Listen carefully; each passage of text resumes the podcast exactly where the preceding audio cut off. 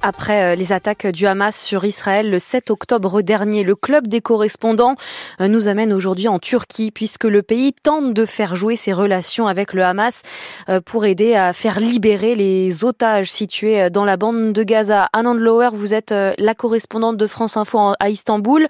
Anne, fait la Turquie jusqu'ici dans ce dossier c'est que le pays de Recep Tayyip Erdogan a des contacts très réguliers depuis le début de la crise avec des représentants du Hamas. Euh, ce n'est pas surprenant puisque la Turquie, et elle ne s'en cache pas, a depuis longtemps de bonnes relations avec la branche politique du mouvement islamiste palestinien qu'elle ne considère pas donc comme un groupe terroriste. Le Hamas dispose d'ailleurs de bureaux et de représentants dans le pays et euh, dès le début des affrontements, la Turquie a fait savoir qu'elle discutait avec le Hamas de la question des otages civils et de leur libération. Ce sont des contacts à tous les niveaux, y compris au plus haut niveau, puisque ce week-end encore, le président Erdogan a eu un échange téléphonique avec euh, Ismail Haniyeh, euh, le chef du bureau politique du Hamas. Le communiqué de la présidence turque ne mentionnait pas la question des otages, mais on se doute que le sujet a été abordé.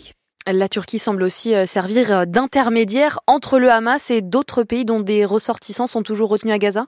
Oui, le 15 octobre, le quotidien américain The Wall Street Journal affirmait que plusieurs pays, euh, des pays occidentaux en particulier, avaient contacté la Turquie pour essayer d'identifier et de faire libérer leurs ressortissants détenus par le Hamas.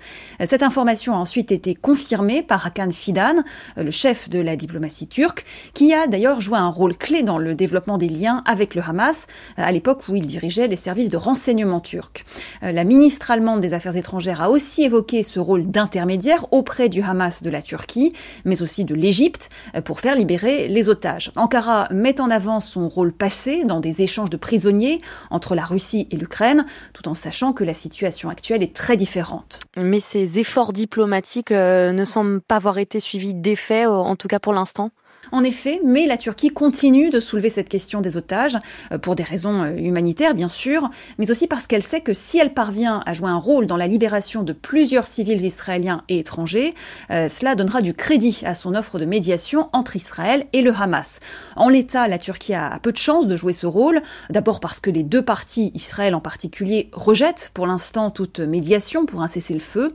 Ensuite, parce que le ton de plus en plus dur hein, de la Turquie à l'égard d'Israël ne la place pas en position de favori pour une éventuelle médiation.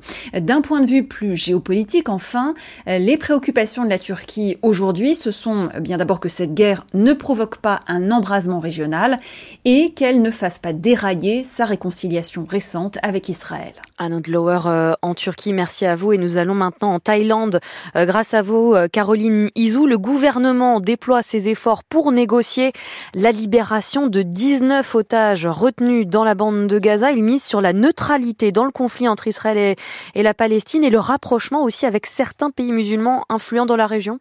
Oui, la Thaïlande, pays de taille géopolitique modeste, peu habitué à se retrouver au cœur de crises internationales de cette ampleur, mise avant tout pour la libération de ses otages sur le rapprochement avec des pays intermédiaires, au premier rang desquels l'Iran.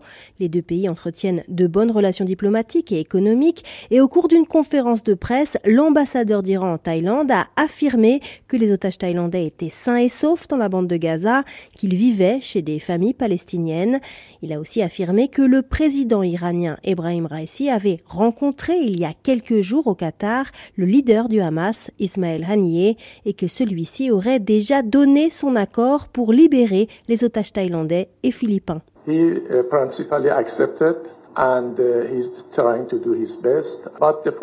il a donné son accord de principe et des efforts sont déployés, mais le problème c'est qu'ils ne parviennent pas à les sortir de Gaza. À chaque fois qu'ils essaient de déplacer des otages, ils sont bombardés. Il est temps pour le gouvernement thaïlandais et pour les peuples du monde entier d'exiger que le gouvernement d'Israël cesse le génocide en Palestine afin de permettre aux otages de rentrer sains et saufs chez eux. Et la Thaïlande compte aussi sur le soutien des pays arabes oui, le Premier ministre thaïlandais est tout juste de retour d'Arabie saoudite, un pays avec lequel la Thaïlande avait cessé toute relation diplomatique pendant près de 30 ans à cause d'une affaire de diamants volés et avec lequel elle vient de reprendre des relations politiques depuis 2022 en complément d'une importante coopération économique. L'Arabie saoudite a ouvert son espace aérien à la compagnie nationale Thai Airways et les autorités du pays assurent qu'elles feront tout en leur pouvoir pour la libération des otages thaïlandais. Le point clé de la stratégie thaïlandaise, c'est donc de garder une position la plus neutre possible. Contrairement à l'approche des pays occidentaux, pas de condamnation des attaques du Hamas, pas de déclaration de soutien à Israël.